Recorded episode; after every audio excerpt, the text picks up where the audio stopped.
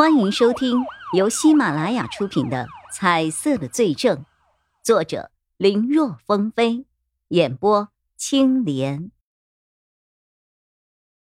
工厂的员工一开始什么都不说，但迫于曹永浩所带来的威慑力，最后一个个还是老实的交代了。他们的确在生产过程当中加过这些物质。确认了情况之后。曹永浩打电话增调警力，准备把厂子里的人都先带走，同时让食品与卫生的相关部门也派人过来调查。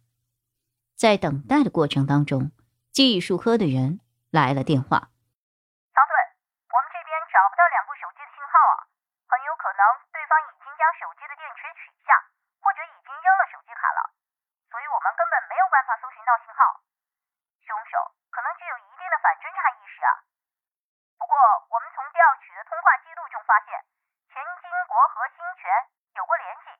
就在三天前，也就是钱金国遇害的当晚，十二点零六分的时候，新权还给钱金国打过一个电话。这个发现十分的重要。两名死者的被害现场都留下了“欠债还钱”四个字。是两人在资金链上出现了什么问题，一起惹到了不该招惹的人吗？曹永浩想，也有可能那四个字只是一种障眼法。不过，不管是哪一种，从两名死者周边的社会关系开始调查，应该能够发现一些什么问题。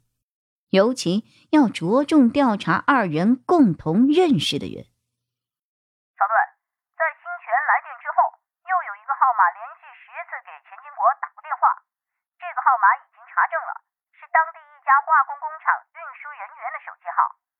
化工厂，钱金国开的是食品厂，会购买一些食品添加剂之类的东西，和化工厂打交道也合乎逻辑。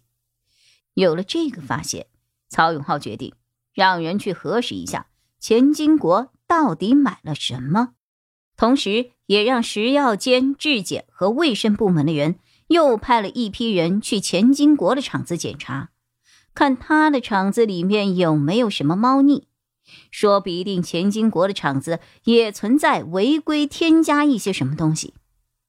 没想到一个凶杀案倒是又牵扯出了一个食品安全的案子来。欠债还钱，欠债还钱。嗯。看着案发现场留下的四个字，曹永浩觉得这字里行间都是悲愤。隐约间，他好像有了一点想法，却又十分的模糊。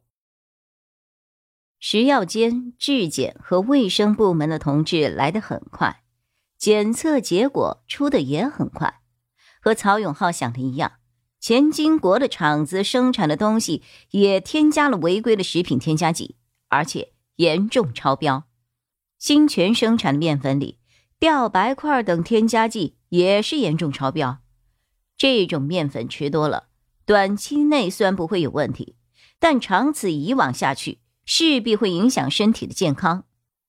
钱金国生产的儿童食品也是有过之而无不及，像什么苏丹红。蛋白精、硼酸等等之类的，但凡能够吃出效果、吃出味道，又能够降低成本的东西，他就不要命的往里放。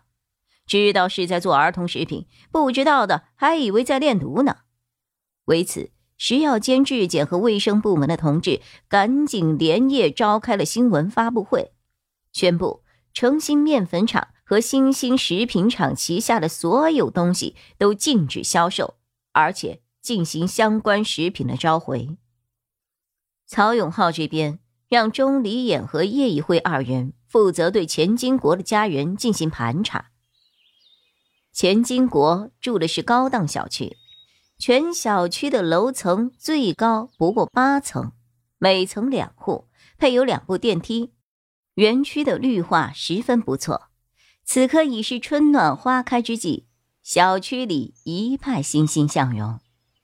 听小区负责人说，本来钱金国在这个小区只买了一套房，可后来又连续追加购入了三套，如今是一栋楼里拥有上下四户。他们去年递交申请后，把这个上下楼层四户的房子，在不破坏承重柱的情况下，局部进行了打通。哎呀，用楼梯作为连接，把本来不相干的四户房屋变成了高层的小别墅了。哈哈哈，这前前后后，他们是花了好几千万，真不明白。有那么多的钱，怎么不直接去买栋别墅啥的？有钱人的想法，我们真是不懂啊。别人怎么生活，那是别人的事。钟离眼和叶一辉他们只关心钱金国钱的来源，以及对方是否有什么仇家，是否在外有欠款之类。总之，一切能够引来杀身之祸的信息，都是在他们想知道的范围内。一连按了好几次的门铃，都没有人开门。明明来之前打电话约好了的，怎么没有人呢？又按了好几下，这个时候才听到有人前来开门。门一打开，里面站着个敷着面膜的女人。叶一辉和钟离也愕然的看着他，女人笑了笑：“哎呀，自从知道老钱死了后啊，这几天我哭惨了，再不敷敷面膜做个美容，都没有脸见人了。哎呀，你们先进来吧，我先去抹个油，让水分保持住一点。”钟离眼和叶一辉不由得对望了一眼，这像是死了丈夫的人吗？两个人没有多言，取出自己戴着的鞋套，套在了脚上，然后进了屋。哎，你们吃午饭了吗？我刚点了披萨。摘下面膜，满脸油光的中年女子从卫生间里出来了。这个时候，叶一辉他们才确定，这人就是他们此次寻找的钱金国的妻子钱金梅。